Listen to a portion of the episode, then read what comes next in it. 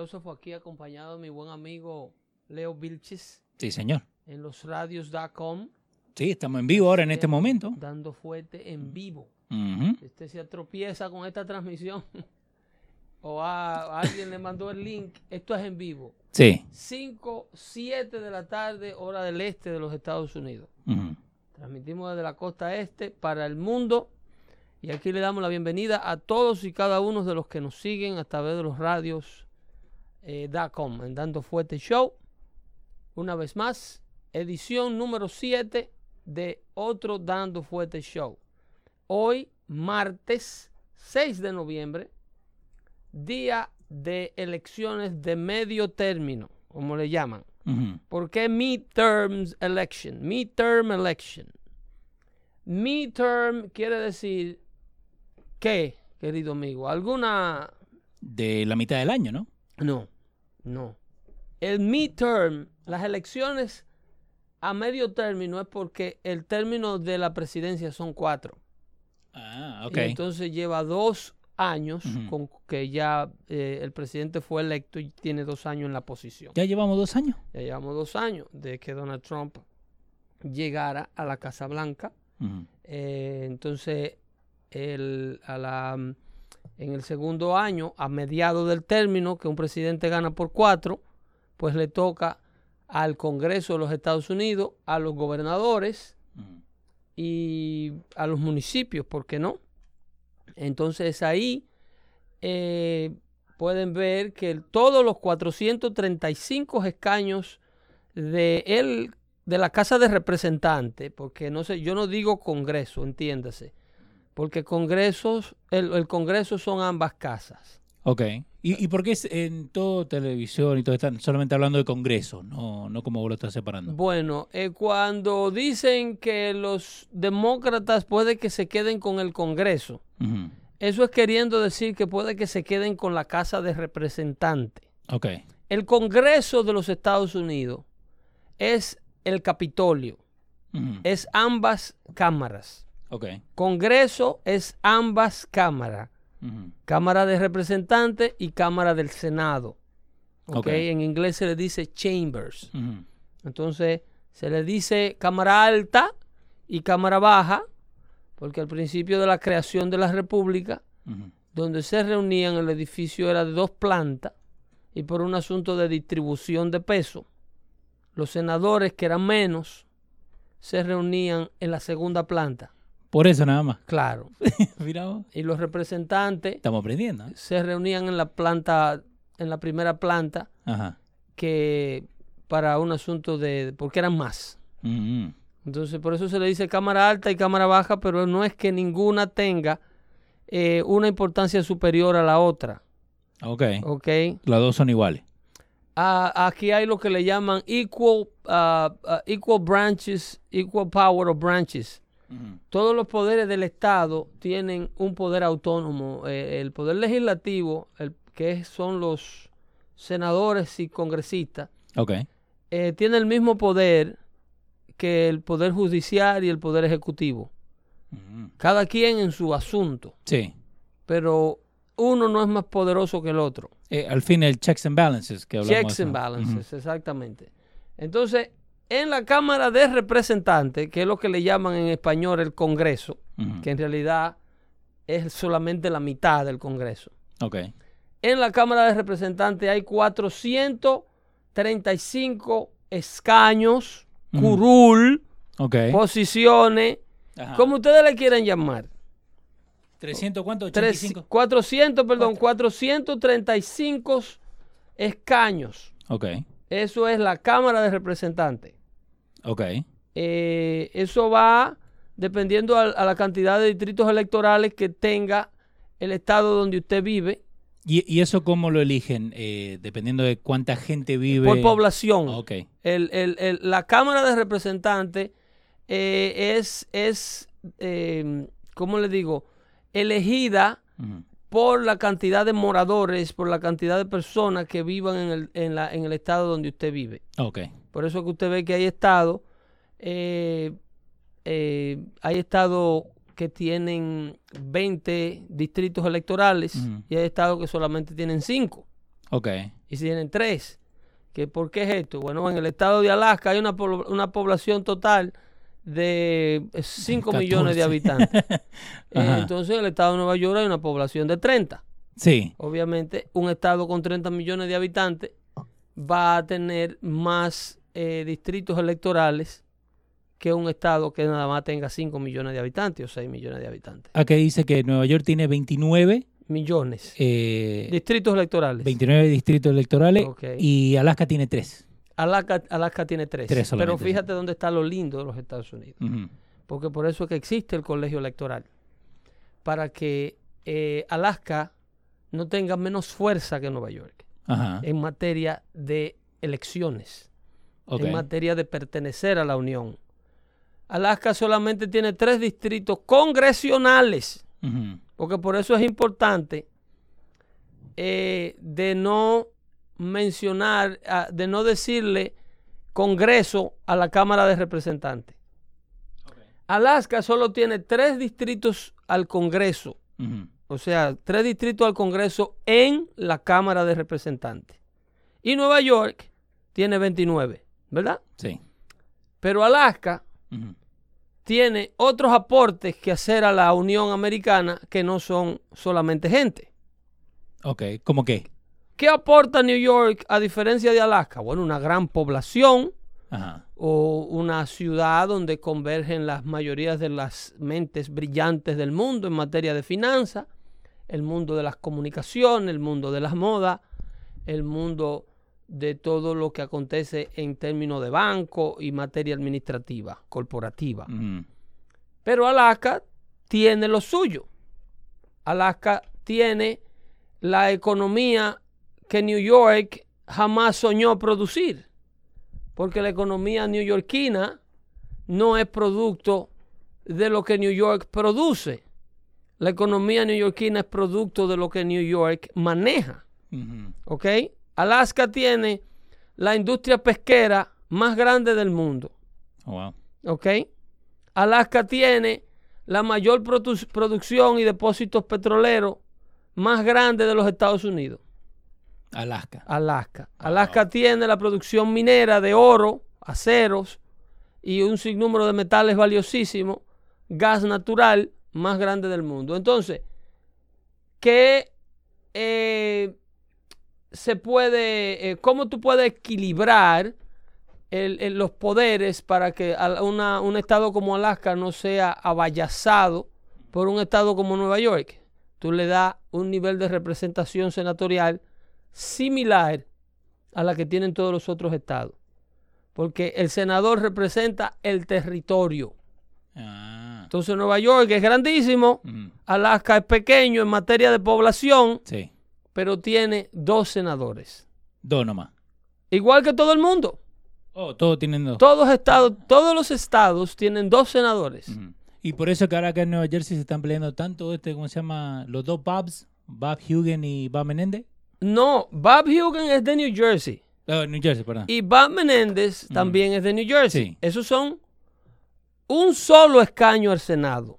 Entiéndase. El otro escaño al Senado de New Jersey no está eh, peleándose hoy. Ok. El estado de New Jersey del otro puesto senatorial, el otro puesto senatorial en el estado de New Jersey lo ocupa el, el bico más agradable que hay en la política, el famoso Espartaco, ex alcalde de la ciudad de Newark, llamado Cory Booker. El grandote. Exactamente, que Ajá. tiene aspiraciones presidenciales. Parece más basquetbolista. Entonces, pero- Cory Booker ganó hace dos años, cuando en la presidencia del 2016, cuando Sí. Donald Trump salió electo presidente, Cory Booker corrió para el Senado, eh, en la posición de senador de New Jersey. Y entonces eh, fue electo senador por eh, New Jersey. Ok. Entonces ahora no le toca, porque una vez tú ganas ese puesto senatorial, ya tú tienes cuatro años Cuatro seguro. años. Ok. Eh, te tengo una llamada. Lo tenemos a- al señorito, ¿se le puede decir? A Webin. Ah, Molina. Molina. Qué bien, Molina. ¿Cómo Eh, estás? bu- bu- Buena, Pedro. eh, solamente estoy llamando para dar un boletín. Pero antes de todo, me gusta cómo Leo hace la pregunta. La- le voy a hacer la pregunta como cuando el hijo tuyo viene a preguntarte dónde salen los bebés. ¿Cómo que el senador Meléndez? ¿Dónde sale fulano de tal? Me gusta, está bien ese. No, porque Aprendí de vos, aprendí de vos. Es importante porque así eh, hacemos eh, un recuento de, de- de realidad desde principio a fin, como debe ser. Bueno, el, bole- el boletín que te vengo a dar es que ya CNN no sabe cómo empezar sus elecciones, cómo eh, darle de para abajo a los, dem- a los republicanos, simplemente diciendo que Pocahontas le dijo a Trump que ya tic-tac, tic-tac. Y no solamente eso, que en la Florida el, el negrito va a ganar la gobernación porque Trump le dijo ladrón. Oye, eso por donde van ellos. Bueno, en Que realidad, porque, en realidad Trump, porque los votantes se ladrón. sienten que Trump no le quiso decir ladrón por ladrón, sino que le quiso decir ladrón porque todos los negros son ladrones. No, no, eh, eh, Trump le dijo ladrón a Gilliam. Exactamente, Le eso es lo que te estoy diciendo al negrito, William. Le dijo, Una lad- gri- le dijo ladrón porque el, el, hombre- el hombre Pero- acepta cosas que no son de él. Lo que te estoy tratando de decir es que de una le están vol- volteando la, la, la, la- las palabras al presidente diciendo que él le dijo ladrón porque eh, el presidente Trump cree que todos los negros son ladrones. Y que por eso eh, Gilliam va a ganar allá y no le va, no va a ser el otro que va a ganar en la Florida. Bueno, pero, para serte sincero, antes que siga con, los- con lo próximo, eh, el- el- lo que está ocurriendo en la Florida es un verdadero fenómeno. Es un verdadero fenómeno porque, pues, primero en la Florida, la Florida tiene 20 años que no ocupa un gobernador, eh, el- el- la- que, no, que no sale electo un gobernador, es demócrata. Ok. Eh, lo segundo es que independientemente de que en el pasado hayan habido gobernadores demócratas en la Florida, nunca antes nadie tenía una posibilidad de ser gobernador o de convertirse, eh, estar a punto de convertirse en gobernador del estado de la, de la Florida con una posición de izquierda tan radical como la de ese señor Andrew Gillum. El, el hombre es a la izquierda de Bernie Sanders. Ok. El hombre quiere eh, completamente prohibir Sí, cerrar eh, todo. todo lo que los floridanos tienen hasta ahora, eh, eliminar la capacidad de portar armas que tienen los floridanos, eh, eliminar el, el, el, el, sta- el Stand Your Ground Law, eliminar el impuesto personal para poner a la gente a pagar impuesto estatal. El impuesto estatal en la Florida no se paga. Tiene una, asun- una cantidad de Medicare, Medicare for All, que eso, Sí. es, eso es lo que gritan ellos a coro ahora, Medicare for All. Eso quiere ellos decir... quieren volver ellos quieren volver esto a Europa, ellos quieren volver esto que, que todo el mundo tenga mira Rubén, Rubén está colectando un chequezazo de pensión en la República Dominicana de España y el tipo no es, no es español. ¿Y cuánto tuvo? ¿Dos años allá en España? ¿Cuánto? ¿Quién, Rubén? Sí. Rubén tuvo me- medio año en España y se lo llevó una vieja loca para allá le- y, y- y le sacó la ciudadanía. Y Le, están- y le, le- le curaron el cáncer que tenía y encima de eso le están pasando una pensión de 500 dólares mensual. Mm. O sea, Rubén está pensionado en la República Dominicana por el gobierno español. Claro. Oh. No está bien. Y salen vainas con Raymond y Miguel y todas esas cosas, pero con un cheque del, del gobierno español. Muy lindo eso. sí, ríete, eso es Correcto. bonito, eso es lindo. Con Raymond y Miguel. Sí, estaba el otro Molina, pero- ya está eh, haciendo papel de policía y esas cosas y de mujer gorda. Tú ¿No debes irte a España. te digo, cobrando un cheque del, del, de- de- del país eh, español. Sí. Tú debes irte a España porque tú tienes más herencia española que Rubén. Exactamente. Yo soy blanquito, ese niño es negro. Oh, pero no tiene nada que ver si es blanco o negro. Molina. Claro, ¿qué Molina, tiene ¿por qué que tú eres tan racista? ¿Cuándo te has visto un español negro? Ay, eh, bueno, no mucho. Los que juegan a fútbol. Eh, way, esa- eso te voy a decir yo a ti. Escúchame, Pedro, que me, to- me estoy desviando un poco. Estaba un poquito decepcionado porque me metí en el fútbol a ver el Real Madrid y hay un muchacho dominicano. Digo yo, wow, este muchacho dominicano eh, representando a la República Dominicana. Mariano y Díaz. entonces, eh, como chequear más la vida de este muchacho. El tipo no es dominicano y el tipo ni habla con la I, el tipo habla como español. Pero tú estás mal, Molina, porque los dominicanos no hablan todos con la I. No, no, no, no. ¿Cómo que te me ese muchacho? La mamá se fue a cuerear para allá para España y le- Ay, lo Dios mío. pues. Pero no, pero no será en este show que está hablando así. ¿Ves? ¿Ah? Ay, Dios Hay que, darle un mío. poqui- hay que darle un poquito de sazón. Molina. Leo está, está, está, está atrasado. Leo. Cuando Mo- vos quieras, papá, la puerta está abierta. Molina, la puerta está abierta. qué boca sucia que tiene. Ajá. Mira, eh, eh, ah, como tú estás en, o- en otro orden, que no es solamente política lo que está ocurriendo aquí, yo no sé si ustedes vieron la noticia, esta triste noticia del alcalde, un alcalde de Utah, Ajá. que pidió, Ah, sí. pidió dos, Héroe, héroe de la guerra. Héroe. pidió, sí, un- porque este tipo creo que era un, un ex marine que salió electo alcalde de este, de este municipio de Utah y pidió un, un- lo que le llaman un pay leave Ok. para ir a Afganistán a entrenar las tropas, a seguir con un proyecto de entrenamiento de, la, de las tropas afganas, para que ellos puedan seguirse haciendo cargo de su propio país allá. Y el tipo lo mataron. El tipo lo mataron en, en- en- en esa labor. Y Eh, de- Brent Taylor se llama. Brent Taylor dejó siete, siete niñas eh, eh, huérfanas. huérfana. Lo, lo, lo que no me gustó fue que la mujer salió cuando llega cuando llega la caja del, de- de- del soldado y este alcalde llega a, a su a su estado. Eh, ella sale y de una la- los gobernantes de ese estado la ponen enfrente de un micrófono a decir a todo el mundo que vayan y voten. Esta señora acaba de perder a su esposo, señor. Así fue que CNN la cubrió la noticia. Exactamente, Sí. así fue. La eso fue. Ellos no pusieron a la tipa llorando ni nada, y tirándose en la caja. Ellos lo que presentaron, la pusieron a ella enfrente de un micrófono y decir, voten, señores. Lo que CNN no, no te dijo que ella voluntariamente quería hacer un llamado a que la gente votara. Ah, ok. Esa parte no la, Pero por eso- no la- por eh, eso la que parte CNN fuerte. la parte que CNN cubre es la parte que ellos la se muestran como manipulándola a ella a La que- votar. La que vende. ¿Entiendes? Como que CNN, Padre, pues, como que a Jorge Ramos Volteando el mapa para ver si los, los demócratas van a ganar de alguna manera u otra. estos santitos, estos santitos demócratas, Ajá. ellos no instan a nadie a votar, ¿sabes? Ellos no van a la puerta de nadie a las 3 de la mañana a decirle a- a- a- a- a- y no usan ninguna de las celebridades. Cuando tú escuchas al presidente Trump, el, el presidente eh, Obama el otro día, decir que el presidente Trump está asustando a la gente, que el problema es que los republicanos están asustando a la gente con inmigrantes indefensos que supuestamente se acercan.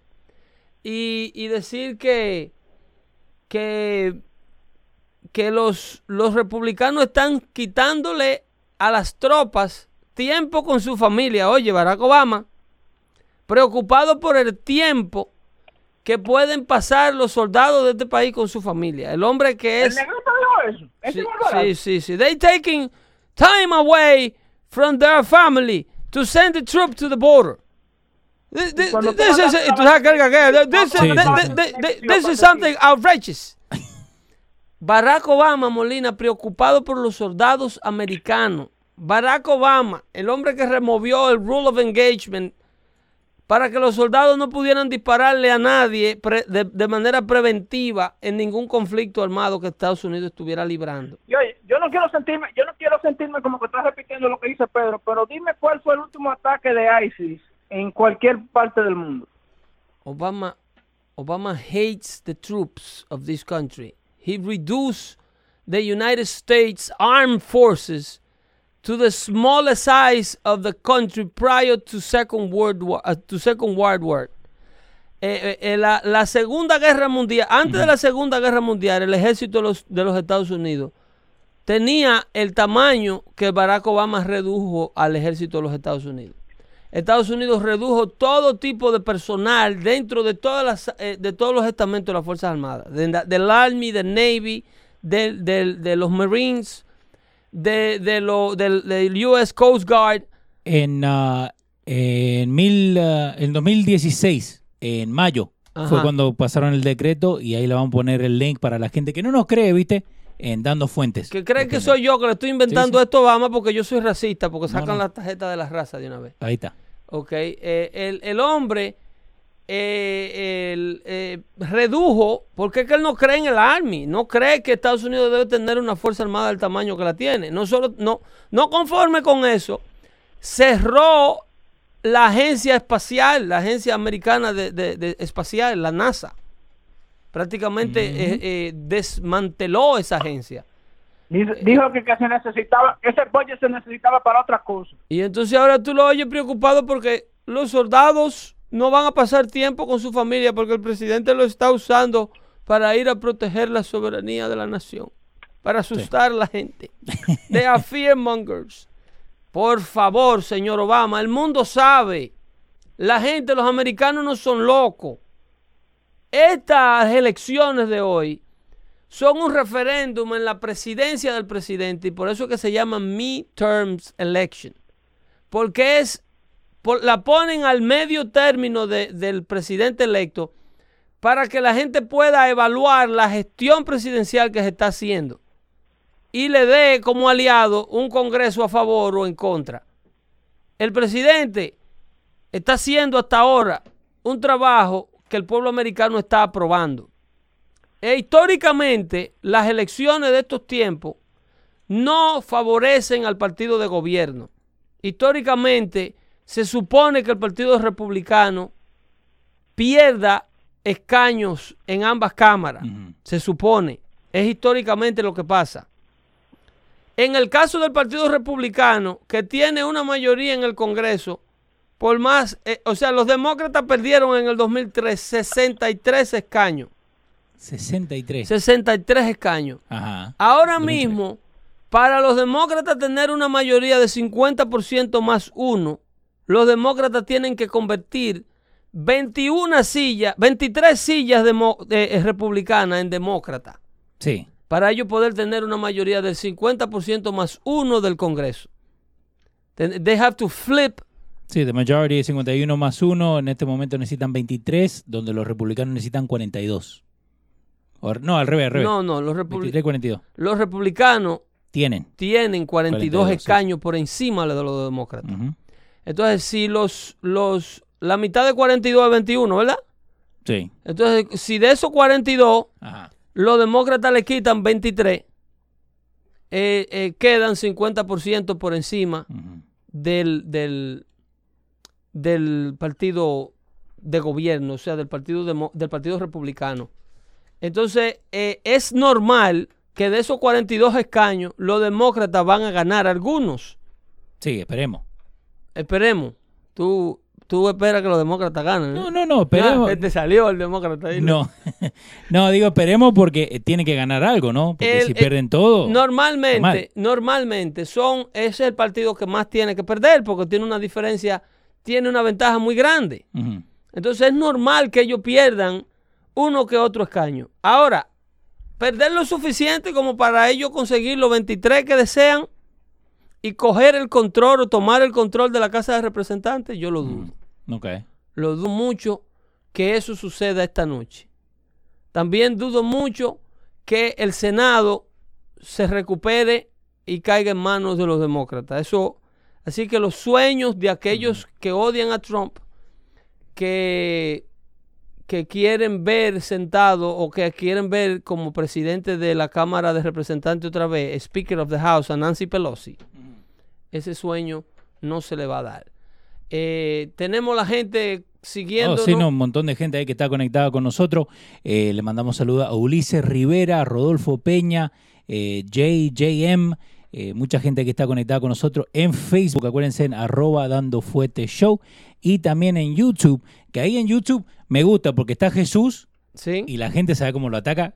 Pero está bien, Jesús de- de- es nuestro. Jesús es la manzana de la discordia Sí. en YouTube. Eh, Wilmer Cornejo está diciendo que le está votando en este momento, eh, que nos está escuchando desde la línea, actually, de la línea para ir a votar. Y también, eh, creo que Nazar se llama el muchacho, también nos dijo que estaba ahí esperando y para, para votar. ¿no? ¿Nazario o Nazar? Nazar, Nazar, apellido Nazar. Nazar. No, no tengo el nombre, lo, había leído recién. Pero no, la gente bien conectada con nosotros y acuérdense que lo pueden escuchar eh, el podcast, ¿no? Lo grabado. Alexander San Quintín. San Quintín. Sí. ¿Cuál es? Hay un señor llamado Alexander San Quintín que nos escucha. Oh, lo viste ahí. Si no, y Sí. hay un montón de gente, así que si pierdo alguno. Rodolfo Peña. Sí, si pierdo. José Alcántara también, buen Eh. programa, muchísimas gracias. Eh, acuérdense que nos pueden escuchar en ah, SoundCloud, en iTunes, ahora, por fin, estamos en iTunes, y también en Google Play. Solamente busca Henry- Henry, Henry- Nazar, ¿ves? Henry Nazar y Henry Valdés esperando. Henry, ya no hay que esperar. No, no, ya estamos. estamos. en el aire, ¿ok? Eh, mucha gente preocupada aquí porque los repu- republicanos están ganando. ¿Están preocupados? Es que están preocupados. Mira qué es lo que está ocurriendo. Ajá. ¿Y por qué es que cuando yo te doy la seguridad de que no van a lograr el control de la Cámara de Representantes? Hoy las elecciones de medio tiempo no son elecciones de muchachos. Ok. Métanse esto en la cabeza para que usted, cuando yo mandé el tweet que tú leíste el otro día, Sí. que dice eh, eh, que no le hagan caso a los polls, ¿ok? Eh, una, muchos polls, no todos, pero muchas casas encuestadoras están viciadas. Sí. Tienen una agenda liberal detrás del resultado. Esa es una. Y los polls que verdaderamente viven de esto y están viciados, si hoy se pierde nuevamente la posibilidad de que los demócratas regresen al Congreso de los Estados Unidos, la industria del posting, la industria de hacer encuesta, en el tiempo de Donald Trump va a tener que rediseñarse. Ok. Van a tener que inventar nuevos métodos para saber cómo llegar a la verdadera intención del votante. Ajá. La razón por la que te digo que en la Casa de Representantes no la van a recuperar los demócratas es porque el demócrata tiene siempre sus cartones eh, contando los bolos puestos en el cartón de las minorías y la juventud, en el millennium principalmente. Sí. ¿Ok? El demócrata siempre tiene unos números de encuesta inflados. Ajá. Porque el demócrata, como encuesta minoría, a nadie le preguntan su capacidad de votar, principalmente en el mundo de los hispanos y en el mundo de los inmigrantes. Y, y- y eso pasa mucho. Tú que- llevas un micrófono Ajá. encuestador No, o sí. haces un post y le preguntas a un reguero de gente y de 10 en el Alto Manhattan, en el Bronx, Sí. solamente 6 tienen la capacidad de sufragiar. Y de esos 6, 4 lo hacen. Bueno, O si caso 3 lo hacen. sí, creo que cuatro te pasa. Las minorías no se sacrifican y sacan tiempo de su tiempo para ir a votar en las elecciones de medio tiempo. Lo hacen a veces y no en el número que debieran en las presidenciales. ¿Y por qué es eso? Porque las elecciones, porque no entienden el fenómeno. Tú no ves la cantidad de cosas que estamos explicando aquí. Sí. El presidente, presidente tiene todo el mundo. Pero como los medios hispanos no hacen un trabajo educacional para darle a entender al hispano cómo funciona el gobierno de los Estados Unidos, el votante hispano es un votante completamente uneducated Entonces, en términos eligen- políticos. Eligen lo que, te, lo que te van a decir, básicamente. Son, es un voto que se puede persuadir muy fácil. Es un voto porque la persona no tiene una firmeza, una convicción de en realidad qué es lo que está apoyando. Mm. Pero eh, eh, habiéndote dicho todo esto, independientemente de eso, a nivel de Millennium, a nivel de tú, esta gente hace más bulla que los que participan. Te participan de todas las encuestas, tienen una gran opinión política y te viven diciendo en todas las esquinas y en todos los college crowd Sí. por quién se debe votar, lo que está mal, inclusive participan en manifestaciones. Como lo de Bernie Sanders. Van ¿no? a marcha y sacan eh, carpas y de todo, pero no, el día de las elecciones se quedan jugando Nintendo. Ajá. Pero, ¿por qué? Porque no hay un sentido de la responsabilidad. Cuando tú cuentas con un millennium para que te llegue a tiempo, para que te vote, para que haga algo voluntariamente, tú estás contando con un ciudadano completamente unreliable. Ajá. Estos muchachos están viviendo en los Bayman de su casa, en la casa de los papás. Yeah. Entonces tú estás contando con un electorado que no te respalda. Ujú. Yo fui al, al precinto donde me tocaba votar a las Sí. 9 de la mañana y yo no vi un millennium. Yo no vi una persona por debajo de los 30 años de edad. A las 9 de la mañana. A las 9 de la jamás. Y eso eran carro van y carro vienen. Y tú sabes que aquí se vota sin conglomeramiento. Sí, sí, sí. Por lo menos en las áreas donde yo estoy. Y todo el mundo haciendo ejercicio, su ejercicio ciudadano con sombrilla debajo del agua. Sí, señor. Estos son sacrificios que las minorías no lo hacen a ese nivel. El turnout, como dicen, Sí. es horrible para los demócratas. Por eso que tú ves que el presidente Obama anda ronco por ahí llamando a la gente a votar, porque es que ellos saben que el demócrata no eh, eh, participa a los niveles que debe participar porque no tiene un sentido de la responsabilidad. Estas son la gente que dicen que todas las guerras que libra este país no son para representar a los Estados Unidos ni para, ni para defender nuestro estilo de vida y nuestros valores. que son guerras por dinero y que son guerras infundadas. Bueno, eso, Ellos no eso es lo que te quieren vender. Ellos no entienden, Leo, el sacrificio de un tipo como ese alcalde de Utah, Sí. Que es alcalde de una ciudad, casado con una familia, y su duty de militar le dice, déjame ir a entrenar a los colegas militares que están en el otro lado del mundo, para ver si ellos un día logran tener una democracia. Y lo matan allá. Aquí lo que te dicen, gente como Jim Carrey, el care quijá, quijá, Sí, sí. quijá de Wimo, como le decían en la, en la radio. De Wimo. ¿Eh? Ok. Este, eh, ese señor Kerry te dice que, eh, que estudie. Porque Mm. solamente los que no estudian y los brutos son los que van al Army. Diciéndole bruto a toda la gente del Army principalmente. Bueno. Estudia para que no tenga que ir al Army, para que no sea pobre también y tenga que, te tenga que reclutar en el Army. Cuando en realidad la clase empresarial de este país, los grandes hombres y mujeres que corren este país, son grandes hombres y mujeres porque tienen una base militar y una formación militar. Sí, y, y, eh, por entonces ahí eligen eh, del, de qué lado van a, a- a tirarte, ¿no? Porque si vos sos demócrata, a decir no, como vos dijiste, no, porque si no estudian van al Army. Exacto. Esa es la única alternativa que hay para que no estudie. Según Kerry, Según. se baboso. Pero eh, el Army ayuda a mucha gente y yo te lo digo por, por- he conocido amigos que estaban de joda, droga, rock and roll y todo y se metieron al Army derechito. Salen hombres, loco. Derechito, Lo- ¿eh? la, la formación, yo les digo a, a la mayoría de todas esas madres solteras que están en los inner cities de este país. Donde sus hijos tienen 10 veces más posibilidades de que se lo maten en una esquina del barrio donde usted vive, que se lo maten en una guerra de este país. Donde va a estar respaldado con, con verdaderos amigos. ujú. That they got your back. Y equipado con las herramientas y con un uniforme que, que representa el poderío mundial. Hay muchas más posibilidades de que el chamaquito suyo de 15 años le pase lo que le pasó a Junior el otro día, que lo pique una ganga dentro de una bodega, Bueno, ante la presencia de la cámara de todo el mundo, que, que se lo maten en el Army. sí. Las posibilidades son más altas y pasa a diario. Lo que pasa es que cuando ustedes le venden el odio por este país, el país donde usted vive, todo ese tipo de cosas le hacen sentido. Porque que es un sinnúmero de gente que anda por ahí diciéndole que su condición personal, su condición de inadaptación a este país, que usted no ha podido lograr el sueño americano, no es porque usted no ha hecho un sacrificio y no ha aprendido a adaptarse a la vida americana, sino porque este país no sirve para los pobres, porque es abusivo, que el sueño americano está muerto, le dicen.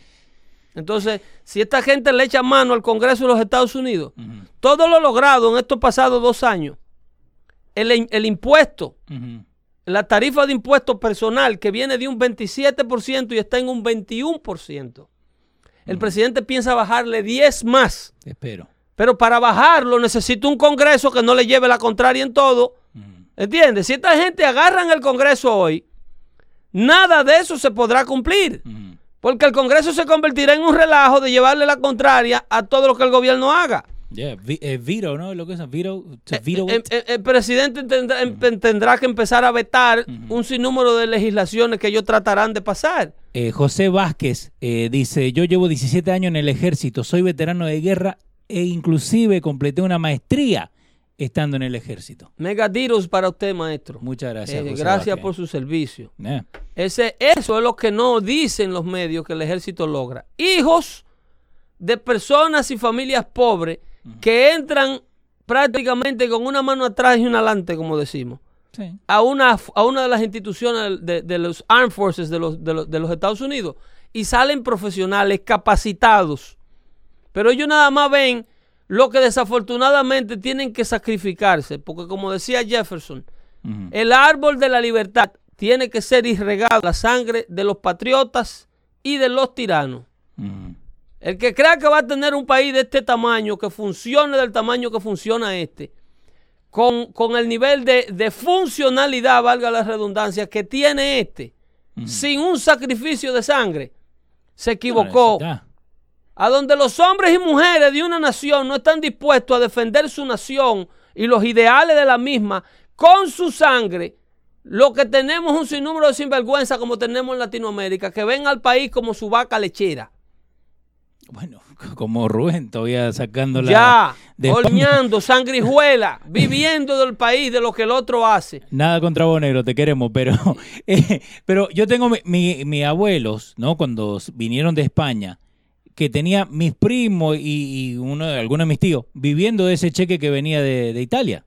¿Me entendés? También que, que terminan haciendo eso, que, que viven Oye, de eso. oye, Charlie. CQ. Sí. Charlie CQ dice que los republicanos bloquearon a Obama en todo. Eso es lo que se llama una opinión documentada. Ujú. Señor Charlie CQ, cuando Sí. el presidente Barack Obama adquiere la Casa Blanca, la adquirió con una, con una mayoría un apoyo popular americano del 72%. Sí. La América Negra solamente representa el 11% de la población de este país. Sin embargo, Barack Obama llegó a Casablanca con un apoyo del 72% de la nación y ambas cámaras a su favor. El Congreso de los Estados Unidos en la Cámara de Representantes era demócrata y en el Senado era demócrata. Año 2008. El presidente entra e inaugura la presidencia el 20 de enero del año 2009, señor Carlos eh, Charlie CQ. Sí, Charlie CQ. En ese año, el presidente contaba con la Cámara de Representantes y su amiga personal, la señora Nancy Pelosi, que le decía a todo lo que él decía. Su amiga personal, Nancy Pelosi, era the speaker, the speaker of the House. ¿Ok? Y su amigo personal, el señor Harry Reid, senador del estado de Nevada, era el presidente del Senado de los Estados Unidos. ¿Y qué hizo el presidente Barack Obama para cumplir alguna o quizá media de las promesas de campaña que hizo? La que le hizo a los hispanos en Univisión, una reforma de inmigración. Este le dio de reforma de inmigración. Boludo, me tenés que decir para que te ponga el. Un seguro Ajá, de salud. no Eh, este no se puede sacar. no, si se puede sacar. Se puede. Pero te digo, viste. No, porque están delicados ellos. ellos No, no con se tal puede. de que uno no diga esta verdad. de- Ajá. ¿Entiendes? Se agarran de cualquier cosa, ¿no? Porque tu camiseta de ro rosada. Sí, y sí. nos No, sacan no, del aire. Acá estamos, acá estamos. sí. El, asu- el asunto, Leo, el presidente tiene todo para que tú veas la base eh, eh, de argumento que tienen esta gente para defender lo indefendible. Entonces, no, promete, no cumple nada de lo que promete. Al contrario, aprovecha esa gran popularidad para llevarle la contraria a todo lo que el pueblo americano que le eligió le dijo que hiciera. Y defender y aprovechar y agarrar la plata de todos los intereses especiales que le auspiciaron y le financiaron su campaña. ¿Cuáles eran esos intereses? El gobierno chino, para acabar, sacar del territorio americano las tres cositas que todavía se fabricaban aquí. Te tengo. eh, el, creo que de lo que llevamos dando fuerte en los tres shows, este es el que va a tener más información. Factcheck- Factcheck.org. Te tiene todos los números de Obama de cuando empezó hasta que terminó. Food stamps rose a third under Obama. 14 millones Y ahí están los de recipientes de cupones de alimento the Obama. Bajo la presidencia de Donald Trump, de esos 14 ya se fueron 4 millones Ajá. de personas que estaban en food stamp. Sí. Porque no tienen necesidad de agarrarlo ahora porque están trabajando. Obama no solamente destruye la economía porque tiene una función inherente en materia de economía, sino porque pone una serie de regulaciones que le hacían imposible, imposible al empresariado americano poder avanzar económicamente. El crecimiento económico del GDP americano, entiéndase, the gross domestic product of the United States, was a 1.6%. Un número récord en la historia norteamericana que yo creo ni, que cua- ni cuando la depresión de los años 70 se vio eso, durante Jimmy Carter. Sí. ¿ok? Cuando el presidente Obama salió, dejó el crecimiento económico en 1.6%, el crecimiento económico americano va por 4.5% Eh, bajo Trump. Charlie CQ te manda otra pregunta. ¿Y por qué ganó dos veces? Eh, pero Romel Hernández le dijo por los comecheques. Nadie puede contra Santa Claus. Ganó dos veces porque agarró 16 trillones de dólares prestados del Estado. Vendió 16 trillones de dólares para poder mantener y financiar su gobierno y mantenerse en el poder, haciendo dádivas regalándole dos mil dólares a todo el que quería cambiar su carro Sí. Y comprar un carro de la General Motors para proteger a la Unión de Trabajadores de Automóviles. Lo- el, el, gran, el famoso Too Big to Fail Cash for Clunker se llamaba el programa. de Lemon Law. El Cash for Clunker Era llevar cualquier cacharro que Ajá. tú tuvieras en la mano Cualquiera. a una agencia de la GM y cambiarlo por un cheque de dos mil dólares para usarlo a favor de la compra de cualquier carro de la General Motors, ya sea Cadillac, un Chevrolet Tahoe, un Chevrolet Cavalier, un Chevrolet Silverado, un Chevrolet Colorado, cualquier Sí. caso, carro que fabricara la General Motors. El gobierno federal de Barack Obama, agarrando dinero prestado de China que no estábamos produciendo, le daba a usted dos mil dólares para que usted lo cambiara. Que e- eso mucha gente no pregunta de dónde sale. ¿De dónde sale esa ¿De plata? Señor, si usted tiene una automovilística que está haciendo carro, que a los seis meses de estar en la calle se le caen todos los botones y le deja de funcionar todo, y el radio se le apaga, y el pedal del acelerador no acelera, usted no merece tener, vender sus vehículos. Y más que te den eso, dos mil dólares es mucho para un auto que está hecho bosta. Entonces, cuando usted quiebra, usted no puede venir al pueblo americano y decir, señores, tenemos que agarrarle dinero prestado al mundo para nosotros sacar del hoyo en el que estas personas se metieron por fabricar un producto que no servía. Ujú. ¿Por qué fabricaron ese producto que no servía? Porque tenían una unión de trabajadores de automóviles que eran imbotables, Eso, eran indespedibles. eso no era lo que lo agarraron fumando. Eso lo agarraban fumando marihuana en los estacionamientos a la hora del lonche y así arrebatado. Wake and bake. Así arrebatado, ellos iban para adentro a apretar las tuercas de los carros que fabricaban para que América vendiera. Con eso robó y todo Con eso. todo ese disparate, bueno, porque robó lo, lo programa un humano. Sí. Los puntos de soldadura que lleva el chasis de un carro de esos que se desarmaban en la calle, un humano que se lo programa el robot. Sí. ¿eh? Entonces, ese tipo de automóviles vino la industria euro- europea con una permisiva por parte de- del mismo gobierno americano que le permitía a las manufacturadoras alemanas y a las manufacturadoras japonesas vender sus carros aquí prácticamente libre de impuestos. Wow. Y cuando el carro americano va a ser vendido a esos países. Allá lo tasan a un 25%. Sí. Un Cadillac en Japón es considerado un carro de lujo porque es tasado a un 25% antes del valor. Es no es porque es bueno, es porque es caro obligado. Sí, sí. Entonces ellos venden uno o dos, algún japonés loco que quiera tener un carro americano. Eh, la prenda, ahí un saludo a la prenda, puro show está buenísimo. Si lo quieren seguir, pueden ir ahí a, a Radio Ámbar. Eh, la prenda nos está diciendo, dando 300 dólares por niños, de que para útiles escolares. Romero Hernández dice que el cash for clunker se pagaba de nosotros lo que pagamos taxes. Hay, hay que buscar. Eh. Hay, hay que, hay que buscar. Hay que usar Google para buscar otra cosa que no sea viste de porno, digo, ¿no? ¿Entiende? Usted no puede solamente abrir un periódico para chequear el horóscopo y unos anuncios chiquiticos de una agencia de masaje que dan. Lo que- a lo que Entonces después venir a tratar de discutir política en un foro mundial. Ajá. Barack Obama tuvo todas las oportunidades que quiso. A Barack Obama se le bloqueó para que no destruyera el país de, una manera irrecuperable. Para que no le acabara de regalar el país a los reyes sauditas donde fue y se le inclinó en un saludo de reverencia al rey de Arabia Saudita.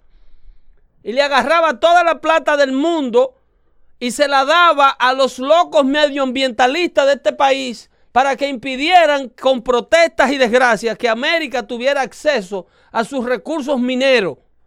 Eh, en uno de estos shows que vengamos más adelante vamos a hablar de- del, del príncipe de Arabia Saudita. Ese es un, un azaroso. Sí, sí, Y porque... el gobierno de Arabia Saudita bloquea que América tenga acceso a sus recursos. Sí. La gasolina bajó esta semana 26 centavos de un fuetazo a nivel nacional. Y CNN no lo ha mencionado. No. ABC hizo un reportajito así, chiquitito de dos líneas. Ajá. Dos líneas nomás le pusieron. Sí.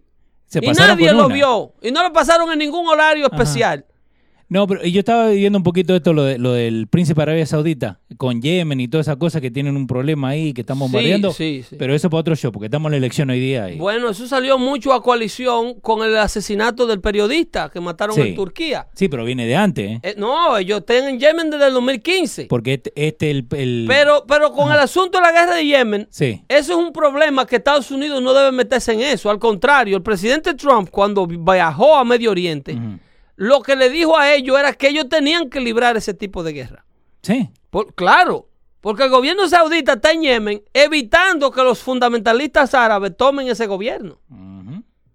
El gobierno saudita, a pesar de sus defectos dictatoriales y su desgracia que tiene, es un aliado de nosotros. Un problema familiar que tienen, ¿viste eso? No, hay un lío del diablo, pero que óyeme, Ajá. Si tú, eso, ese lío que lo laven ellos allá, Sí. como le dijo el presidente, Que se metan ustedes tienen que hacer por Arabia Saudita lo mejor que ustedes crean que le conviene a Arabia Saudita. Un saludito a Juan Lorenzo que me quiere mucho. nosotros vamos a hacer por América lo mejor que, que podamos hacer por América. Sí. ¿Entiendes? Que eso al fin del día es lo que tenemos que preocuparnos. Eso es lo que nos preocupa a nosotros. Entonces, Arabia Saudita, a pesar de que es un aliado, es un aliado por la única razón de que necesita vendernos su materia prima, que es el petróleo, al mayor consumidor de petróleo del mundo, que se llama Estados Unidos. Y ellos no quieren que Estados Unidos produzca su propio petróleo, porque eso significa que el petróleo de ellos se abarataría. Sí. Entonces ellos financian todo tipo de manifestación política que manifiesta y promueva la izquierda americana. Que no hagan el, el, el, el- el Canadian Pipeline. ¿Te acuerdas de ese lío? Sí. Ahí hay dinero saudita. Que se lo dan a esos locos que le echan el café arriba a la gente. Ajá. Estos locos que van a Wall Street, ocupan a Wall Street, ¿te acuerdas? Sí, aquí Porque hay Wall Street, sí. income inequality en este país que van a Wall Street Vayan a trabajar. y viven un mes en un parque, en Ajá. casa de campaña, porque Sí. no tienen donde vivir. Y, no, y, y los papás los han echado de los Bayman. Ajá. Y echan un mes ahí defecando en público, haciendo el amor Sí, en público, ¿Dónde iban al baño? Ahí nomás. ahí en vasos y, y, y- y En cantinas vaso. de los chinos. Eso estaba del diablo ahí abajo en Manhattan. Menos mal que no voy para Manhattan. ¿eh? Y lo tienen grabado, defecándose arriba de los carros y orinándose arriba de los carros de la policía. Entonces, ellos protestaban income inequality. Sin bañarse un meta, diciendo la gente también, ¿eh? Sin Una bañarse. cosa de loco. Todo eso es financiado por los intereses internacionales que no quieren que América se desarrolle internamente. Porque América tiene los recursos para hacerlo. América tiene la economía perfecta. ¿Tú sabes lo que es la economía perfecta? Es una economía que produce y consume. Sí. China solamente tiene una economía que produce. Cuando tú tienes una economía que solo produce, Leo, Ajá. tú eres dependiente de quien consume el disparate que tú produces. Obvio. Pero cuando tú eres el consumidor de tu propia producción, tú eres autónomo, autosuficiente. Porque encima de que tú tienes una clase productora, tú tienes una industria que produce mercancía, tú tienes un público con poder adquisitivo que puede consumir y comprar todo lo que tú produces. Y lo que produce el resto del mundo también. Vos sabías, eh, hablando de, de lo- los autos, ¿no? Que Henry Ford fue el que decidió darle el día libre los sábados a sus trabajadores. Henry Ford creó muchos, muchos, muchos, muchas ventajas Sí. para lo que se conoce hoy día como los derechos laborales. Él fue que marcó la pauta. Porque antes el, el- el- el- el empresario, antes de la, de la era de la industrialización, eh, en lo que le llaman el, el- el- el- el- la producción de cadena, Sí. Que Henry Ford, ¿Cómo se llama esa mierda? eh, Sí, Henry, yo sé el que, el que vos estás diciendo. Henry Ford fue que se inventó esa vaina, que el, el- el artículo comienza por una fila y, y- y entonces termina en otra y cada quien tiene una función. Tú le pones una tuerca, el otro le pone Sí. un vidrio, el otro Sí, le sí, pone... mass produ- no, no mass Eh, production. Sí, más o menos así, por ahí es eh, The Change of Max Production, una Sí. cosa así. Si la tienen por ahí, que nos dejen saber. Y vos sabés, yo sé qué palabra está hablando, pero no me puedo acordar, boludo. El problema Ajá. es que eso es la capacidad que hace la economía americana. Sí. eh, una, una, me están acabando con Jesús, lo están mandando. Sí, no, no, déjalo, déjalo, que andamos bien, andamos bien. Me, están- enca- me encanta que se peleen, ¿eh? Está todo bien. También déjale saber que denle compartir al video. ¿Cómo se goza con la audiencia dando fuerte? Porque Si ustedes se pierden los chats de este show, ustedes están aprendiendo una gran forma de entretenimiento sano. porque- Pero lo bueno que tiene Facebook y lo bueno que tiene YouTube es que lo podés ver otra vez y ver los chats. Oye, Jesús es un hombre joven, oíste. Sí, no, eh, yo pongo la foto de Jesús, viste que cuando terminamos el show el jueves, le digo, ok, mándeme una foto con el Jesús, sticker. tiene, Jesús tiene el síndrome de Pedro. A los dos minutos me mandó foto y primer comentario que ponen, Jesús no suena como se ve. Un saludo. Tiene el síndrome de Pedro, suena como un viejito. Pero denle compartir al video, Tiene- déjenle saber a la gente que estamos acá. Eh, y, y si tienen algún amigo ahí para, para que tenga la información, ¿no? Info- información de calidad, háganle un tag, arroba, le hacen at y ponen el nombre y ahí le sale. Esa es la gran problemática, que estos muchachos no entienden que todo el que fracasa justifica su fracaso. ¿Ok? Sí. Cuando eh, eh, eh, CQ dice que el hombre lo bloquearon en todo, claro que tenían que bloquearlo. Sí, Charlie CQ, no CQ, el amigo nuestro. No, Carlos Charlie. Lozano, Charlie, CQ, el de ahorita que decía que los republicanos bloquearon a Obama en todo. Sí. ¿Cómo no lo van a bloquear, viejo? Van a dejar que siga agarrando dinero prestado. ¿Qué es eso? ¿Qué, ¿De dónde sale la plata? hipotecando hasta, hasta los tataranietos de este país. Generaciones por venir que no han nacido todavía Ajá. tienen que pagar. el- Señores, la gente no sabe Ah. que el presidente Barack Obama tomó dinero prestado Assembly Line. el Assembly. Esa, Line. gracias, Henry Eh, Nazar. Eh, Ana, el señor Henry Nazar, así es. El, el asunto es que el, el señor Barack Obama toma dinero prestado por cantidad superior a los 42 presidentes previo a él, a los 43. Presidente Barack Obama era el presidente número 44 de los Estados Unidos. Sí. Durante la administración Obama, presidente número, no- durante el nombre 44, que era Barack Obama, ¿ok? La presidencia de los Estados Unidos se endeudó a nivel de país por una cantidad superior a la cantidad que los 43 presidentes anterior a Obama tomaron prestada de manera combinada. Ay, Dios mío. Los Dan- 43 presidentes anterior a Obama no tomaron una cantidad prestada, todos juntos, en todas sus gestiones. eh, dando fuentes, le acabo de poner el link. ¿Tiene el link ahí? Está puesto ahí nomás. En todas Obama, sus eh, gestiones, el presidente Obama tomó más dinero juntos desde George Washington hasta George W. Bush. Tú lo combinas los 43 y todo el dinero que ellos usaron para financiar todas sus guerras y todas sus gestiones de gobierno no suman la cantidad que Barack Obama solo le sumó a la deuda estadounidense. Más de 9 trillones de dólares superior a la deuda que todos los presidentes anteriores a él habían acumulado.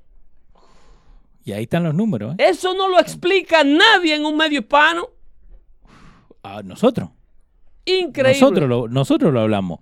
Eh, ¿Viste? Henry Nazar no sabía Juan eso. Lorenzo, no Ajá. solo estamos construyendo el pipe, el pipe se terminó, Sí, ¿ok? hay que aprenderlo nomás. El pipe lo que necesita ahora es que entre el oleoducto, oleoducto por él y la gasolina bajará aún más.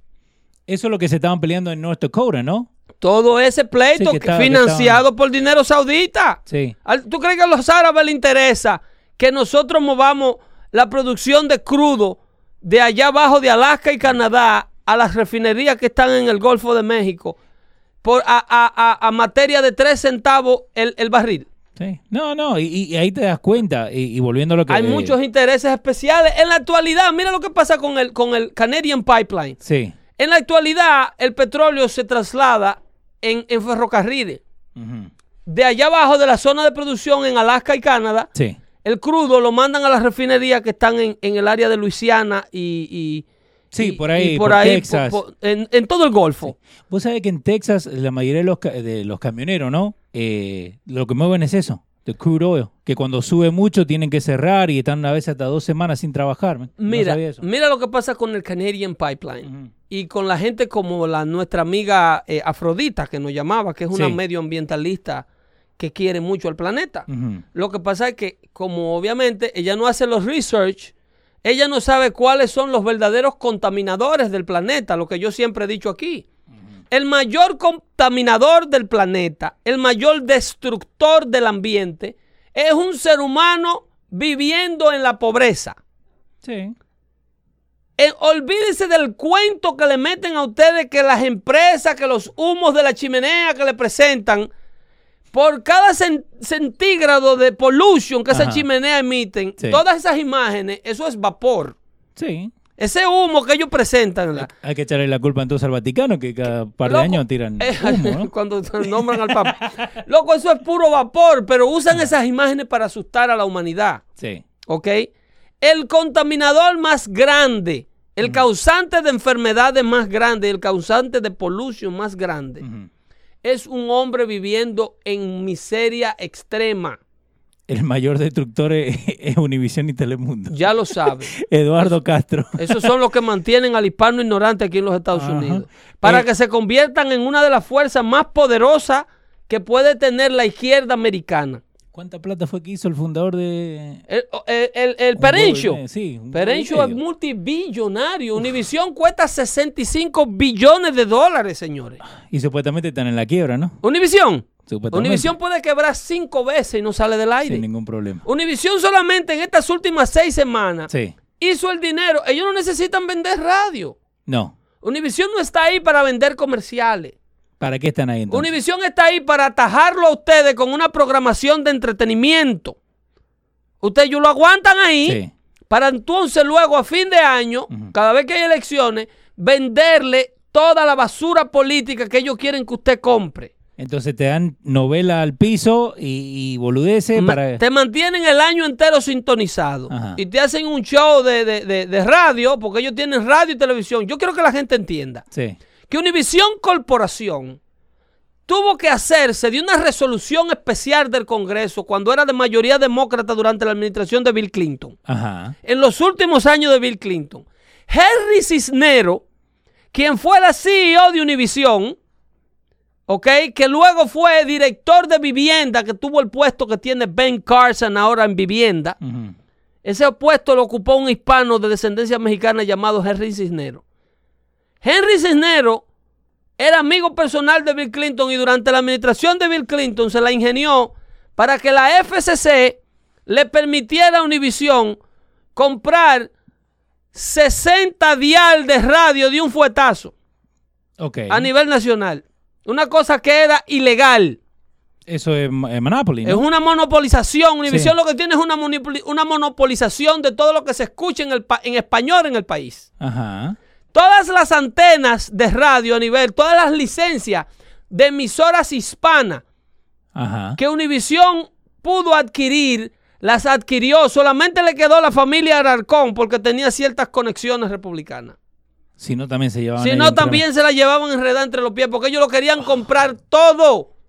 Para que en la radio local que usted escucha en Orlando, en Tampa, en Miami, en Los Ángeles, en Chicago, en Connecticut, todas las ciudades de Connecticut, en Massachusetts, Ajá. en New York City, olvídate. Que estén ellos nomás. Olvídate solamente la opinión de Univisión y la gente, inclusive Univisión contrata a veces eh, personas que se creen que son conservadoras o que son conocidas como conservadoras Sí. para usarlo de pantalla. Ese es el caso de unos amigos que yo tengo en Univisión que no pueden abrir la boca. No, no pueden hablar. Le tienen prohibido entrevistarme a mí. Prohibido se lo tienen entrevistarme a mí. Para que, para que no digan que nosotros le tenemos prohibido a la gente, te tengo a Jesús. Jesús, habla. ¿Qué pasó, Pedrito? ¿Eh? ¿Qué dice el más buscado? Me están pegando ahí en YouTube. Yo solamente por traerle información de calidad a la gente igual que tú, pero está bien. Eso es verdad. Te van a rom- Oye, se, te, Freddy. se te van a romper los dedos tratando de buscar la mentira de las verdades mías.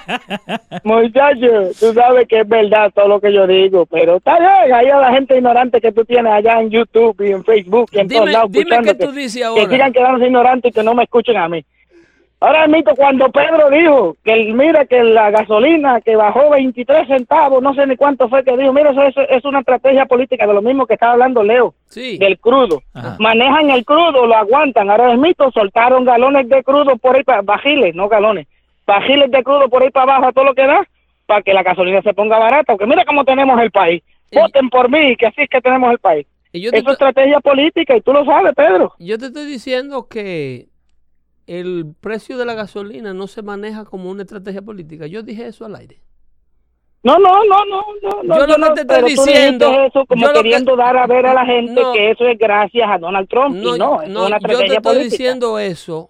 Yo te estoy diciendo eso porque bajó y no reportan la baja.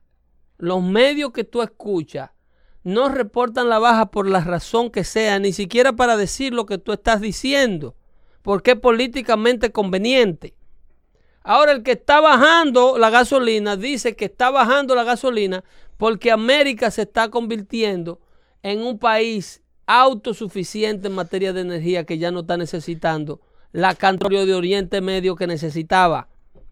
Y por eso es que, Claro, claro. por eso es que estamos viendo menos conflicto con esa gente. Sistemas solares y todo eso. Claro, igual que Ah. estabas ahorita hablando de. no solo de sistemas solares, que- la cantidad, la cantidad, Jesús, de permisos que se han otorgado para poder excavar petróleo aquí.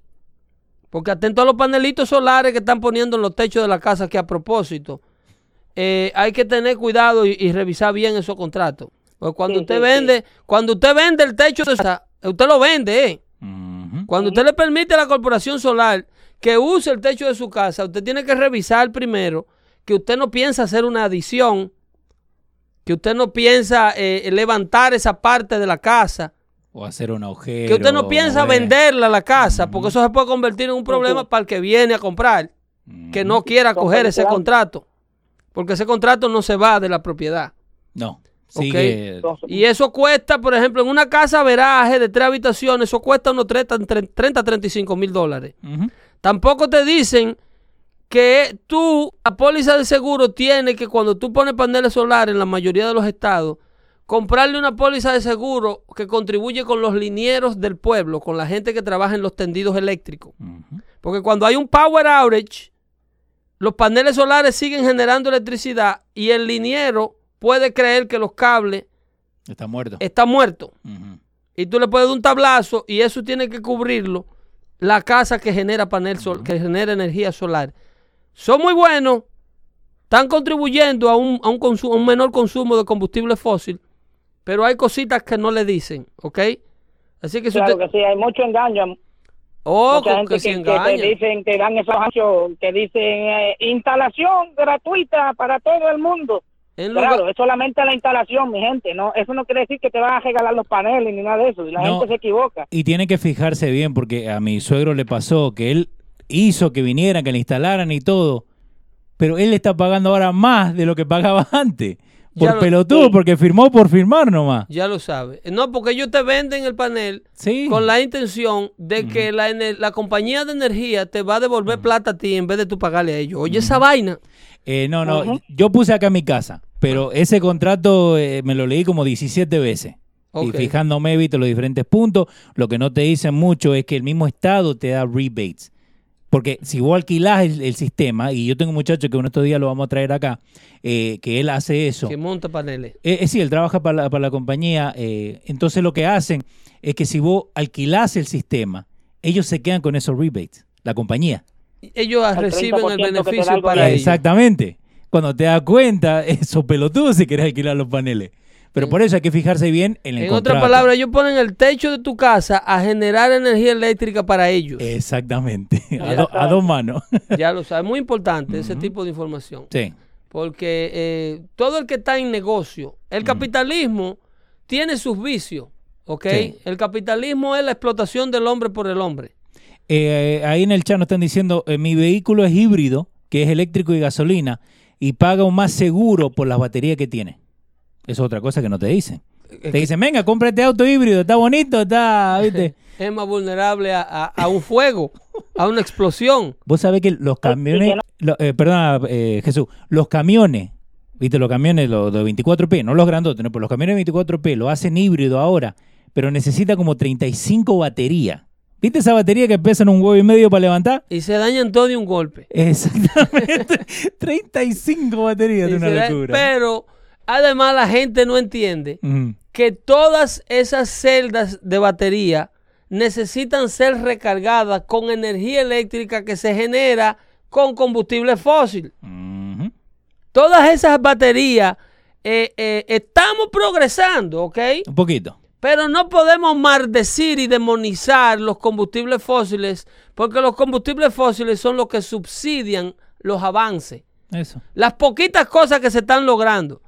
Porque ese carro de batería que no le consume gasolina, cuando usted llega a la casa, adivine qué, usted lo conecta en la pared de su, de su enchufle de su casa. Y esa energía que él vuelve y le pone a la batería es generada con electricidad que genera una planta que quema gasolina. Ujú. Pero no te lo, eh, cuando te lo van a vender no te dicen eso. No, no. Es Usted que enchufe nomás, viste que siempre está todo limpio, ¿no? Eh, lo conecta a la casa, Sí, sí, sí, sí, sí. lo que él no te dice es que el contador va a dar agua al diablo cuando esa, cuando esa, Si no, no te explican el socialismo detrás del, del, del mecanismo. no te explican, ¿entiendes? ¿Quién es que paga? Ajá. ¿Quién es que paga en realidad? Que alguien siempre paga algo, Jesús. Nosotros. Jesús, gracias, viejo, ¿eh?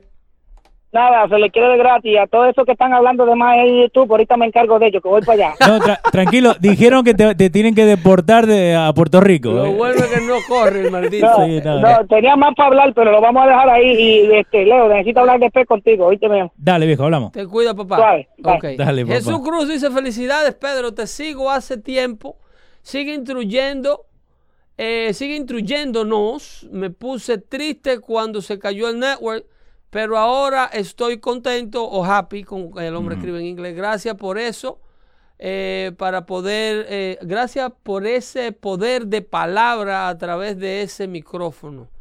Eh, aparentemente el señor José Cruz entiende Sí. que el micrófono nos hace poderoso. Lo que nos hace poderoso es la verdad.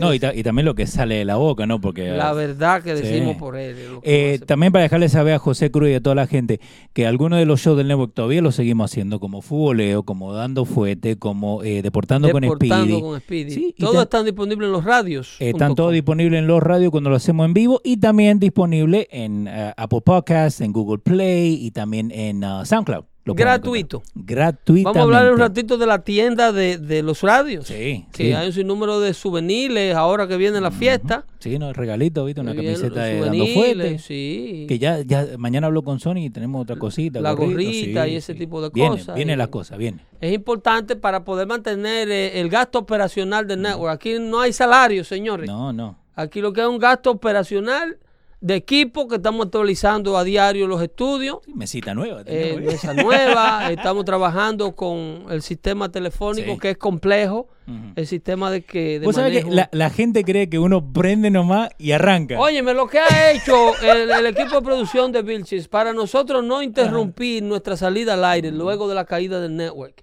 Es increíble. Nosotros hemos hecho aquí un sacrificio, principalmente el señor Leo. Eh, el hombre se ha sacrificado su tiempo y ha sacrificado un sinnúmero de cosas eh, para poder eh, inmediatamente saltar del estudio del network, del network de Luis a, a este estudio y hacer lo que estamos haciendo de forma ininterrumpida. Entonces, de aquí en adelante, this is a work in progress. De aquí en adelante, el show lo único que puede hacer es mejorar. Sí. Y seguimos mejorando. Los números de YouTube siguen creciendo, en, en Facebook también. Por eso siempre cuando le decimos, denle en compartir el video, denle en compartir. Dejen- eh, en WhatsApp hay 800 grupos que están metidos en WhatsApp. Mándenlo ahí. Exactamente. Manden el link ahí, déjenle saber. Si le gusta la gente, bien y si no, también. se les agradece. Muchas se gracias. les agradece y, y la gente, eh, en realidad, somos ya una comunidad. ¿ok? Eh, Luis Cruz pregunta por las votaciones, que cómo van. Señor Cruz, hasta no pasada las 6, las 7 de la noche, los precintos no, no cierran y no tenemos una, una, una opinión verdaderamente clara. No queremos especular con este asunto tan serio de la pérdida o el control del Congreso de los Estados Unidos para el partido de gobierno, para poder seguir eh, manteniendo el ritmo de progreso que lleva los Estados Unidos, para poder seguir trayendo los trabajos, mantener lo- los impuestos bajitos. Viene otra nueva propuesta de impuestos, 10% menos, aún más, pero para ello se necesita un trabajo a nivel de Congreso, ¿ok? El señor Henry Nazar dice gracias al equipo de Dando Fuerte por seguir, aunque Luis se detuvo. No culpando a Luis, pero gracias al equipo, ¿ok? No, no, a la orden. ¿eh? Eso, así es que estamos trabajando, estamos trabajando. eh, eh, Y Edwin Núñez, eh, saludo a Rafael Figuereo, que te está escuchando por primera vez y lo convenció para que te escuche. Muchas gracias, de verdad. bueno, esperamos que el señor eh, Figueredo no se arrepienta de haber convencido a su amigo. ¿A Figueredo fue que con- convencieron o, o a quién? Ah, volvemos al comentario. ¿viste? Estamos con las dos manos. Eh, a Figueredo. A Figueredo. sí, Edwin Núñez. ahí. Eh, y si quieren comprar alguna cosa, pueden ir a losradio.com, ahí van a ver eh, la tienda y también eh, la página de todos los shows, donde pueden encontrar toda la información de los shows. Así de fácil. Vos vas a losradio.com y buscas Dando Fuerte Show y ahí te sale todos los links. Clic y ahí llegas. Y la aplicación viene. Hablé con el muchacho, ya la vi, ¿eh? Insisto Ya que la vi, la estamos tocando. esto lo único que hace es que mejora. A medida pasan los días, a medida aumenta su sintonía, a medida aumenta el respaldo que ustedes le dan a la información de calidad, el show lo único que hace es que se pone mejor y mejor y mejor. Yo creo que el tiempo de la desinformación, el tiempo de la mala información, que es distinta, porque hay desinformación, you got disinforma uh, uh, audience, but you also have ill-informed audience, Sí. ¿ok? E- Esos son los peores. E- esa es la más fuerte. Mm. Es una información que a sabienda, con premeditación, se dice mal, se tergiversa la información para que usted entienda completamente todo lo inverso a la verdad. Y entonces ese es el público que se considera mal informado, no el desinformado, porque hay público que puede estar desinformado porque simplemente no tiene acceso a la información. No, y nosotros también, porque te digo, eh, y lo hemos dicho siempre, pedro arroba losradio.com, nos pueden mandar, si nosotros nos mandamos una cagada que no, que no tenemos la información que no, mándenos, déjenos saber. Déjenos saber por qué, porque por eso ponemos en Dando Fuentes, donde cosa que nosotros hablamos acá, la ponemos ahí.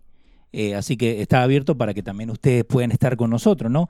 Eh, y un saludito a Jenny Valerio, que nos está viendo desde Long Island. Eso es aquí en las vecinas tierras. Sí, por ahí. En las vecinas Long tierras. Island es largo. ¿Vos has ido a la, a la punta de Long Island? Increíblemente grande Long Island. Y difícil de transitar. Eh, Y, y eso es lo que, lo que a mí, eh, Sí. para dejarle saber a la gente, ¿no? Yo trabajaba, hacía ventas desde eh, Maryland hasta Maine, ¿no? Entonces, cuando yo iba a Carolina del Norte, donde quedaba la compañía, yo le decía, oh, no, yo cubro Nueva York. Me dice, oh, Manhattan. No, nada que ver. Si vas para, para el este, tenés Long Island, que es re largo, y olvídate para el otro lado, donde está Albany, Schenectady, eh, Syracuse, Buffalo. Mazapicua. Es gigante. Oh, en New York, tú dices. New York, New York, Ok, sí. pensaba que No, no, pero digo, pa- para los dos lados es No, grande. New York tiene, eh, por ejemplo, de la ciudad de Nueva York a la frontera con, con cierto punto de, de, de, de Canadá, Sí. te echas unas ocho horas y media, nueve Sí. horas Sí. en un carro. Me lo manejaba todos los lunes. boludo. Sí, increíble. 666 millas le metí un día de acá a, a- ¿cómo se llama? No, no Syracuse, el que queda al otro lado. Mario. Bueno, anyway, en- eh, llegando a Buffalo, fui y volví en un día, la puta madre. No me podía mover. ¿Cómo? Me tocaba ir. Es, es peligroso eso. No, pero había nacido mi hijo y tenía que hacer una venta con una compañía grande, ¿viste? Hice la venta, pero después me pasé dos días durmiendo. pero no, y de- como digo, dejarle saber a la gente que pueden eh, darle compartir a todo esto. eh, y están haciendo una pregunta ahí del network. Del network, si tienen preguntas, le pueden mandar a Alma. El email creo que todavía está, está abierto ahí. Todavía Eh, reciben información eh, la gente de, de Luis Network Sí. a los eh, por- a través de los medios que, que, que las recibían antes. El, eh, Eduardo Castro está diciendo los millonarios que vuelan de- en helicóptero hacia la ciudad. Ya. Eh, y también a An- Angelo, Ángelo Lando, que nos está escuchando desde Italia. Eh, ¿Cómo estamos, eh? Este sí, eso a lo mejor Angelo está hablando. eh, Angelo Lando Ujú. habla de los de, de- de la de la in- de la desigualdad de ingresos. Porque tú sabes que estuvimos citando Sí. a los Wall Street Occupiers, Bueno. que esta gente, estos muchachos son manipulados a, a- a- a defender una causa, pero le llevan el, el- el- el agresor, el, el causante de la problemática, lo que hace es usar a los ignorantes de la sociedad para esconderse ellos. Y lo usan como un ejército de protección y llevan a estos muchachos a agredir a quien en realidad no es el verdadero causante del problema. Porque cuando usted, cuando usted agarra a un tipo como Brad Pitt Sí. y Leonardo DiCaprio y usted lo pone a hablar de income inequality. ¿ok? Que hay una desigualdad de ingresos y que debemos Cuando ese hijo de pasar- puta están haciendo plata a dos manos. Señor, ¿usted quiere un lugar que tenga más desigualdad de ingresos que Hollywood? donde a la superestrella de la película le dan 14 millones de dólares y a la actriz de reparto le dan 250 mil. Y ahí, ¿eh? ¿Eh? Creo que 250 medio alto. Donde estos tipos tienen una sirvienta para que le lleve el niño a la escuela, para que lo lleve, otra para que se lo busque. Eso es verdad. ¿eh? Para que le saque el perro tienen uno. y la lista de todas las cosas que ellos piden para poder llegar a trabajar Eh, ese día. Oye, este es el tipo de gente que le interesa la frontera abierta. Estos son los verdaderos slaves masters. Ajá. Estas son la gente que le interesa una nación de, de- de inmigrantes indocumentados. Al multimillonario americano le encanta esa frontera abierta. Sí. Al multimillonario americano no quiere una clase media poderosa a la cual él tenga que pagarle un salario digno. Sí, Porque a ellos, a ellos les interesa el servicio de esta gente por el menor costo posible. Que volviendo a lo que estábamos hablando un par de shows atrás, que lo pueden volver a escuchar, de esto, de la caravana, de cómo le conviene. La cantidad de intereses que está esperando esa gente aquí, señores. Te tengo algo. Dímelo. Este domingo fui a la iglesia, ¿no? Sentado ahí, porque uno también tiene que sacar un tiempo, ¿viste? Para ir sentarse para los chicos, para que después, cuando ellos sean grandes, que ellos decidan si quieren seguir yendo a la iglesia o no. ¿Ok? Ya. Mínimo eso.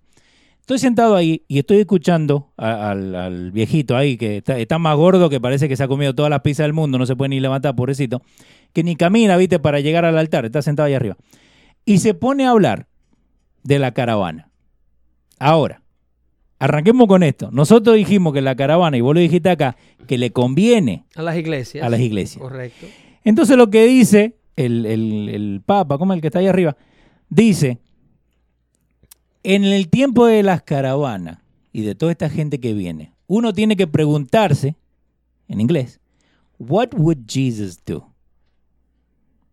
No tenés que hablar de política, si Ya. estás hablando, ¿entendés? Entonces mi mujer se empieza a volver, cuando salimos, volverse loca, no, que cómo va a hablar de eso, le digo, mi A amor, jalarse la greña. eso es lo que acaba de decir Pedro hace dos días.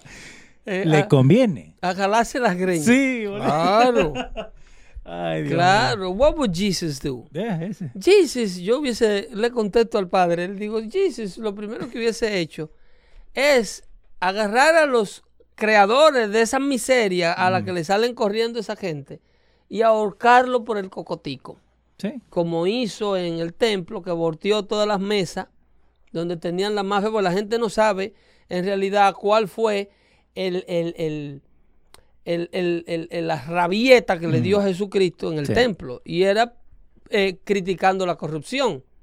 Más que nada muy parecida a esta corrupción administrativa, a la hipocresía administrativa. No me gusta enfatizar mucho en ese tema porque hay mucha gente que se confunde con el mensaje de Jesucristo. Y, y estamos viviendo tiempos antisemitas muy fuertes. El sentimiento antisemita sí es cierto que ha aumentado durante la administración Trump. Pero el motivo, ok, esto es igual que los índices de violencia que vamos a ver si esta gente no logran el control de la Casa de Representantes. Porque esa es otra cosa que puede suceder mañana. Ok. Esta gente tienen un entitulamiento y un, engre- un que ellos juran y perjuran que ellos van a lograr el control de la Casa de Representantes esta noche. Ujú. ¿Ok? Si a estos muchachos ingreídos, que ya el papá es como el niño que el papá le dejó usar el auto y un día luego de tantos choques y el seguro está tan grande y tan alto, la póliza, el papá le dijo, ya no manejas más, compra el carro tuyo, tú estás grande. Sí, ya. Entonces ese en niño- bicicleta. Ese niño ahora intitulado de ese carro dice que el papá es el papá más malo del mundo y se trae en el piso. Esto, si esto esta noche no se logra, ahora es que esta gente verdaderamente se pone en peligroso. Ahora es donde usted va a ver los verdaderos atentados y los verdaderos ataques y, las verdaderas agresiones por parte de estos grupos. Porque esta gente, they don't get, they don't, they are spoiled brats. Estamos viviendo la secuela de un comportamiento de una del líder mayor de ellos que era que, que fue quien corrió a, a la presidencia con el presidente Trump perdió y todavía no se da por perdida Sí. ¿tú me estás entendiendo? Mira de dónde viene el engreimiento entonces al no darse por perdida, crea lo que le llaman the resistant movement. Como ella no cree que perdió todavía en su cabeza dos años más tarde, ella crea el movimiento de resistencia para que resistan todo lo que trata de hacer el que en realidad ganó. Pasa por ahí en un discurso donde dice que tú no puedes ser civil con una persona que trata de remover todas las cosas en las que tú crees. ¿Ok? En primer lugar, Hillary Clinton no cree en nada ni en nadie. No. Hillary Clinton nada más cree en la capacidad de ella poderse convertir presidenta de los Estados Unidos. Vos llegaste a ver el video que nosotros lo pusimos en la página de Dando Fuerte Show de Hillary cuando están hablando eh, eh, del el muchacho afroamericano que dijo when you when they go high you hit them in their face o algo así you hit them high Eh, If, if they go low, you go high. Dice, ese era. eso fue lo de lo de Michelle Eso era Eric Holder. ah, Eric Holder el ex, el ex eh, eh, fiscal general de los Estados Unidos. Mira, mira los resultados de CNN, que Dale. ahorita preguntaron por CNN. Y le estoy dando, yo le estoy dando, porque a mí me gusta mortificarlo a ellos. Ajá. El resultado de ellos, hasta ahora, hasta ahora, Hasta ahora. CNN 6.52 de la noche está viendo el resultado que va hasta el momento. Tres miembros de la Casa de Representantes ya ganado. ¿Cómo? ya ganado Sí, y cero miembros, o sea, tres miembros republicanos ya ganado. Ah, mira vos Y cero miembros demócratas. Eh, y después cuando empiezan a dar la vuelta al tablero ¿no? Hasta el momento están viendo 42 senadores republicanos seguros y 23 senadores demócratas. Pero no volvemos a lo que, como vos arrancaste esto, que si llega a pasar lo que nosotros pensamos que va a pasar, toda esta gente de encuesta tiene que cambiar como... El método de encuesta. Y eso como no lo terminamos de explicar, te lo voy Sí. a explicar ahora, ¿ok? Viste como- Viste cómo volvimos, ¿no? Ok. Eh, el, el- ahí está acabando con Jesús otra vez, volvió y se metió en el Sí, chat. sí, no, déjenlo, me, me encanta, me encanta. Me- si me escuchan cagándome de risa, que tienen que ir al chat de YouTube y de Facebook. Ahí está Giancarlo, Alexander Sí. San Quintín, están A dos mandando manos. a Jesús a deportar. y a él le encanta todo eso. Sí, sí, no, pero está bien, está bien. El asunto es Dale. que eh, el, el, el sistema de encuesta, que está, es- uno está viciado porque tienen una ideología detrás, hay una agenda. Sí. Pero el otro sistema es que las casas encuestadoras no se han preparado para el fenómeno Trump No. y no se han preparado para el fenómeno Millennium. El, seno- el fenómeno Millennium es un votante nuevo. ¿Quién es un Millennium? Millennium es el que tiene, el que nació en el año 82 o después y que para la fecha tiene menos de 32 años. No, sí, mucho más. ¿Cómo así? Después de los 90, supuestamente. No, del 82 en adelante. Entonces yo soy millennium. Si tú naciste del 82 en adelante, Yo nací el 82. eres un Millennium. Ah, mira soy millennium. Ok. Eres un millennium. Ajá. Ok. Entonces, el asunto es ese. Si eh, el- las casas encuestadoras Sí. no pueden evaluar cómo esta gente participa, porque ellos sí hacen escándalo en las elecciones. Sí, me matan Dur- en, en YouTube. en Durante los comicios, ellos demuestran una actitud muy activa. El problema Ajá. es que no ejecutan. No ejecutan. Porque para un millennium, participar de una manifestación o participar de una campaña política is, is a day in the park. Es una, es una, es una manera de entretenimiento, loco. Es una manera de, de. De estar eh, en un grupo, de, de disfrutar de una comida, de... eh, De juntarse por juntarse. Dame esa información del- de, ese congresista de Detroit. Ese señor es un ex marine también. Ok, de eh, Detroit. eh, de Detroit. Afroamericano.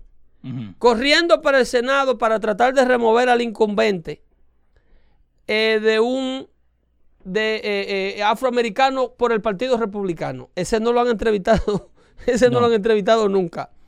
Afroamericano, empresario exitoso, ex marín. ¿No es John Williams? No, no, es el, viejo, el viejo. No. Eh, Republicans, Detroit. Ok, ahora lo estoy buscando.